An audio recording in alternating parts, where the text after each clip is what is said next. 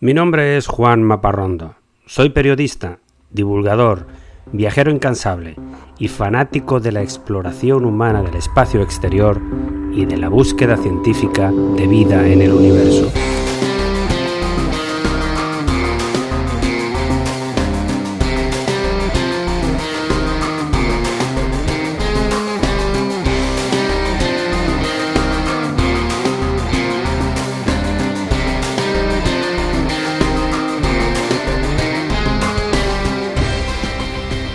Este es mi podcast de divulgación sobre temas espaciales, sobre astronomía, constelaciones, robots viajeros, planetas y galaxias, asteroides, historias de astronautas, vida extraterrestre y todo tipo de gente loca por las estrellas.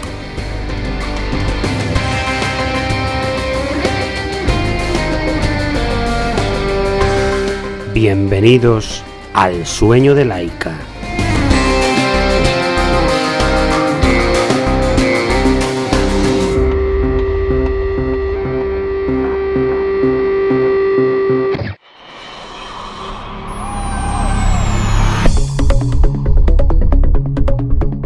Gusta empezar cada episodio con algo divertido, con una anécdota. Y la de hoy es de canciones de astronautas. Una de las curiosidades menos conocidas del programa de astronautas espaciales es la costumbre de que cada persona tiene el derecho de seleccionar tres canciones en su viaje al espacio.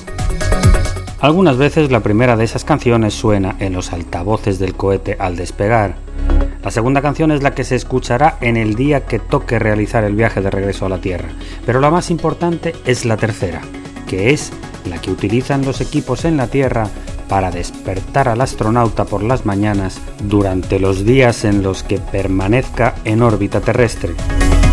Se trata de un hábito que comparten tanto los rusos como los astronautas americanos. Entre las canciones más seleccionadas, desde luego destacan y se repiten aquellas que tienen que ver con el espacio, como Rocket Man de Elton John o Fly Me to the Moon de Frank Sinatra. A mí me gusta imaginarme a los rusos escuchando temas de rock duro de un grupo de Moscú, y al astronauta cubano Arnaldo Tamayo, que voló en un cohete soviético en 1980 y que procedía de la provincia oriental de Guantánamo, me lo imagino tarareando su guajira guantanamera.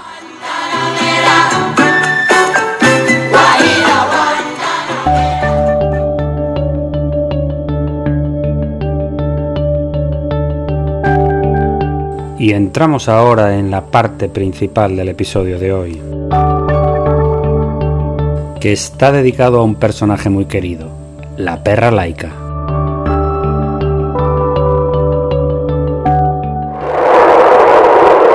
Moscú, capital de la Unión Soviética, marzo de 1955. Un grupo de científicos rusos recorren de noche las avenidas desiertas de la ciudad buscando perros callejeros. Encuentran media docena. Ninguno es de raza ni tiene pedigrí. Son perros expertos en sobrevivir en la calle el crudo invierno ruso. Serán los nuevos reclutas del programa espacial soviético. Entre ellos hay una perra de tamaño medio, de pelo blanco con motas negras, inteligente y despierta. Ladraba mucho y por eso los científicos le ponen el nombre de Laika, que en ruso significa la que ladra, ladradora. Han pasado apenas 10 años desde la Gran Guerra Mundial contra Alemania de Hitler, que devastó el país y costó a los rusos 27 millones de muertos. Diez años ya desde aquella victoria épica que culminó con el ejército rojo conquistando Berlín y plantando la bandera de la hoz y el martillo en lo alto del edificio del Reichstag. Para los soviéticos, la derrota de los nazis era una prueba de la supremacía del comunismo frente al fascismo. Pero desde entonces surgió la nueva confrontación. El nuevo enemigo será ahora el capitalismo, economía centralizada contra economía de mercado, monopolio del partido único contra democracia representativa. Las nuevas batallas no se librarán en los campos de combate, todavía no. Se trataba de una guerra de prestigio y propaganda. asustar al enemigo con armas nucleares y medios para transportarlas. Había que clavar nuevas banderas soviéticas en puntos cada vez más altos. Los dirigentes comunistas del Kremlin lo comprendieron de inmediato. Cuanto más alto llegaran las hazañas soviéticas, más y más naciones se sentirían atraídas por el camino al socialismo. Era el inicio de la Guerra Fría. Y nada mejor que la exploración espacial para poner banderas más arriba. Ser los primeros significaba liderazgo, empuje, determinación. La carrera espacial soviética fue asumida por el premier Nikita Khrushchev como una prioridad nacional. Se recompuso un centro de pruebas en Kapustin Yar, a mil kilómetros de Moscú. Se reformaron viejos edificios bombardeados por los nazis. Se abrieron nuevos laboratorios y se contrataron cientos de científicos.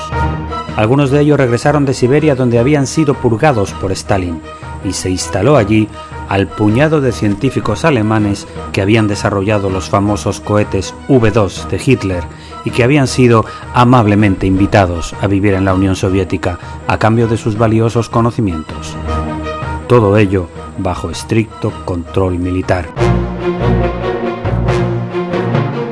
Uno de los rescatados de Siberia era nada menos que Sergei Korolev, el diseñador de cohetes espaciales más exitoso de la historia el inventor del R-7 Semiorca, el cohete que más veces ha volado al espacio y cuyo sucesor todavía hoy se usa para enviar personas y cargamento hacia la Estación Espacial Internacional.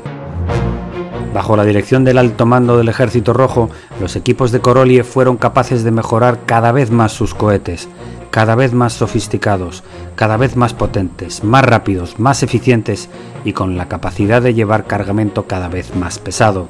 Así nacieron los misiles balísticos intercontinentales.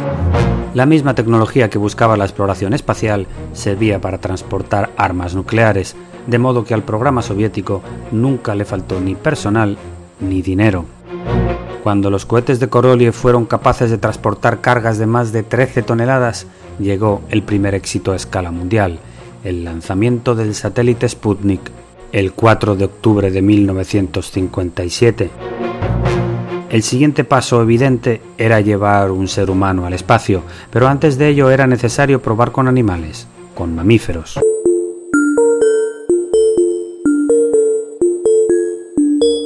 Volvemos a la noche de los perros callejeros de Moscú. Los canes seleccionados se llevan a la base de Kapustin Yar para investigar su comportamiento. Necesitan uno que sea obediente, que aprenda a hacer cosas cuando sus cuidadores se lo indiquen, que no se moleste cuando le pongan aparatos encima y que sea comunicativo, es decir, que ladre. Después de muchas pruebas, la seleccionada fue Laika. Los rusos ya habían lanzado varios perros en cohetes en los meses anteriores en despegues de baja altura pero Laika fue la elegida para el lanzamiento hasta la órbita terrestre, a 225 kilómetros de altura.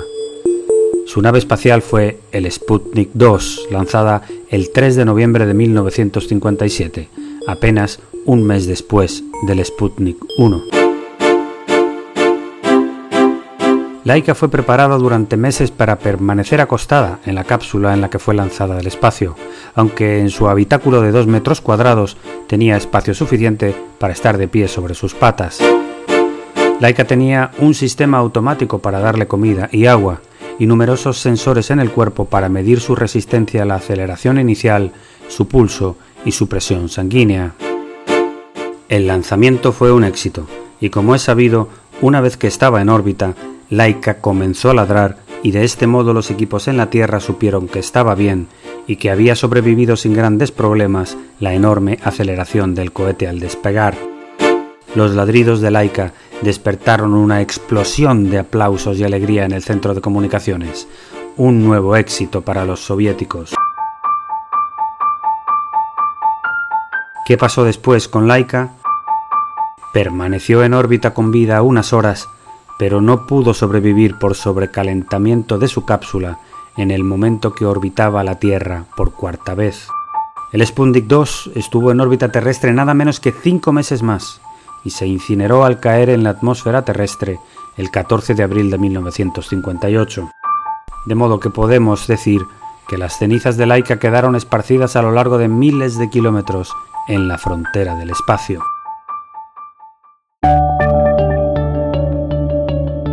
De alguna manera es cierto lo que dice la canción compuesta por José María Cano, que afirma que en la tierra hay una perra menos y en el cielo una estrella más.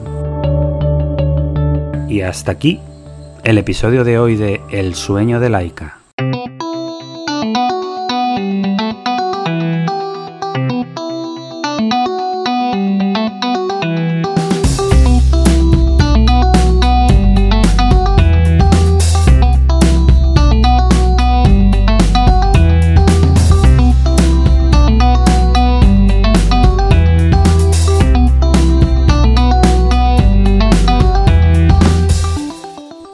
Los contenidos de este podcast son materiales originales de producción propia y están protegidos por leyes de copyright. Todas las músicas y sintonías se reproducen con derechos comprados a sus autores o son de reproducción libre.